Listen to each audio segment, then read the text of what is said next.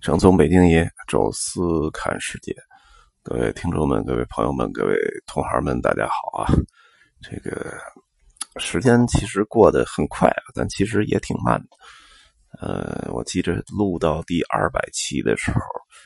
呃，是去年的夏天吧，八月份的时候，正好带那个艺术团啊，正好是艺术团走到一半啊，佛罗伦萨走完了，聊了聊文艺复兴，呃，然后在那之后啊，正好就是到了威尼斯的双年展啊，那个有那么一两天没什么事儿，录了几期。我记得当时有一个二百期，还做了一个回顾啊，完了继续看艺术展，呃，完了这个走了，后来又走了几个团啊，然后在家呢，呃，又做了一些其他的工作啊，休息。差不多半年吧，半年可能差不多整整半年啊，也就是大概在一百八十天的情况下，咱们录了一百期，这个速度还行吧？就是平均不到两天就能有一期更新。呃，咱们现在呢，转眼来到了第三百期，呃，就不回顾了，因为一百期我记得做了一回顾，然后两百期做了一回顾。呃，那那三百期就不说了，等到要有有有可能的话，到五百期的时候，咱们再回顾一下。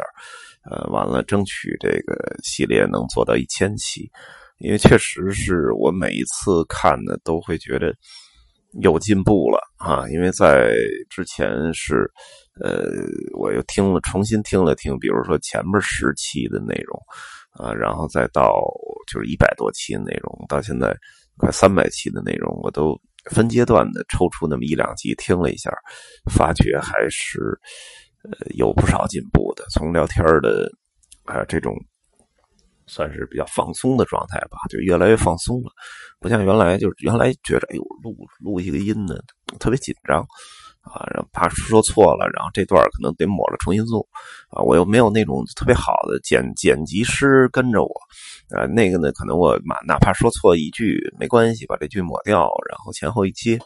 我又没这水平，啊，所以只能是一口气儿录十几分钟，那中间说错话呀什么的，小的问题就算了啊，那大的可能就得。暂停，然后之前把前面的所有东西都重新说一遍，啊，这个还是挺痛苦的啊，因为录一期呢，嗯，算了算啊，就是大概录音的时间十多分钟，然后后边找图片然后前面呢可能还得再把我这一期呢列一个提纲啊，大概得写一下我。大概要一条点条说什么，所以整个的这个一期节目呢，差不多也得在半个多小时，啊，前前后后的啊，才能把它录成啊。那么在两百期之后呢，就现在刻意的找一些比较安静的时段，就是要不就这屋里没人，要不就是酒店啊或者什么的，就没有什么人打扰情况下啊来录，所以。整体的这个对环境要求也稍微高了，争取在后边有机会的时候，我们能上一些音乐，看看怎么怎么来往里呃结合进去啊。这个确实现在这技术水平还没到，呃，那咱们这三百期呢，正好也赶上了我这个系列啊，这个旅游当年回忆的这么一个系列啊，传奇之旅的最后一集，所以也挺好啊，算是一个很好的收尾啊。后面呢，我们开始聊其他的话题。这个收尾呢，因为我们上一期就已经说了，返程计划就已经开始结束了。上一期聊的就是连飞机到到上海，然后从上海转机回北京，就这事儿已经结束了。为什么再再说一期呢？呃，主要就是我后来又去了一趟啊，也不是带团啊，是自己去玩，而且跟那个呢大概相隔了六七年啊，在二零一三年的时候啊，因为二零一二年的年底是结婚啊，结婚之后呢说。找一地儿度个蜜月吧，因为当时是说觉得，呃，是不是找一个海岛啊，马尔代夫也好，是大溪地呀，或者塞舌尔之类的。但是我其实本人不是特别喜欢那种，就是在海岛上什么弄个沙滩，完了，一晒太阳什么的。这个个人没没觉得这个特别特别舒服，特别爽啊。完海岛呢，确实这些年。自己玩包括什么带团什么的也去了不少啊，什么马尔代夫啊、普吉岛啊，啊什么这些都去了，所以当时就觉得说，不行，咱们去特别一点地儿吧，就是一般人去不到的啊，这个多花点钱也没关系啊，所以当时就选了这个地方叫不丹。啊，不丹呢，我去那年还是好像还是就是有每年三万外国人的一个禁令啊，就是超过三万之后啊就不再接待了。现在好像这个禁令打开了，但是呃，据说呢，因为这个接待的设施还是有限，所以即使没有这个数量的限制了，就每年也就接个三四万人，呃，就是接不了太多。我们正好去是一冬天，还没什么人啊，所以，呃，去玩的还挺高兴啊。这个，呃，回头有机会吧，后面要春节没什么事儿，给大家讲讲那个不丹之旅啊。可能很多人都没去过，我觉得也能讲个四五期啊，跟大家聊聊。确实，我觉得那个那趟回忆还是很美好的啊。因为不丹呢跟中国没有建交，然后同时也没有直航。啊，所以我们当时就是几个选择吧，一个是泰国，啊，一个是新加坡，还有一个是尼泊尔，啊，那泰国、新加坡呢，我们看那航班不但贵，而且呢，就是都满了啊，因为很多人可能去不丹都希望是从泰国或者新加坡进，这样的话在那边还能有的玩，有的逛，啊，所以最后说没办法了，那还是尼泊尔吧，这个。这个飞机的价格也便宜，然后同时，啊，就是正好我说，呃，带着我太太，然后去看看我曾经玩过的尼泊尔啊，第一次走出国门的地方，啊，不丹的就不说了啊，这个，呃，因为曾从那转机，所以我们就这个先去先到的尼泊尔，然后入境住一住了一晚，第二天就第二天早上就去不丹了。回来的时候呢，就是说专门要去看一看，呃，跟上回不一样啊，上回是。真正的背包客啊，廉价旅游住的那种特便宜的旅馆什么的。啊，但这次呢，因为是度蜜月啊，然后再加上收入也提高了啊，所以就住的是相当于尼泊尔最好的酒店之一吧，呃，那个君悦酒店就是 Hyatt，呃，然后当时呃住在了，好像就那个酒店离那个博大哈佛塔不远啊，就是离泰米尔区就已经很远了，呃，离这机场啊什么的都不是特别远。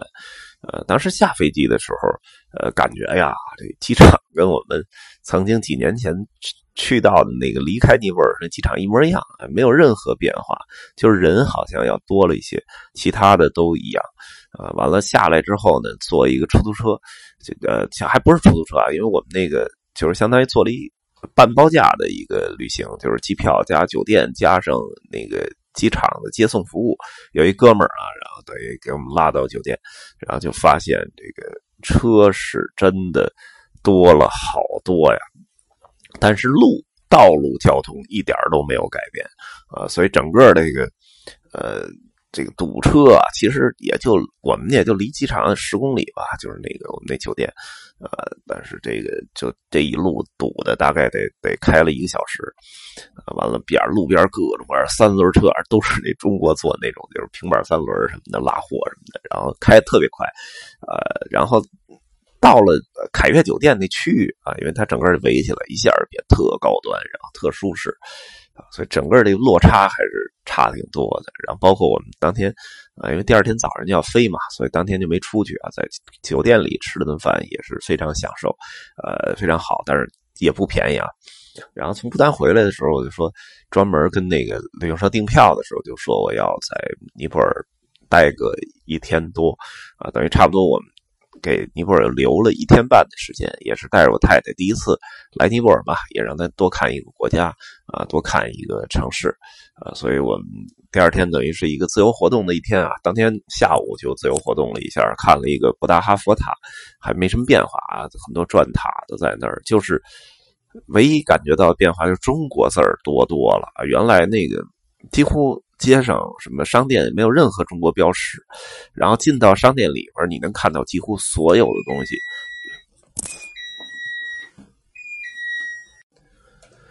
哎呀，抱歉啊，闯入了一个门铃啊，但是又没什么太大影响啊，我就接着录了。咱这也不是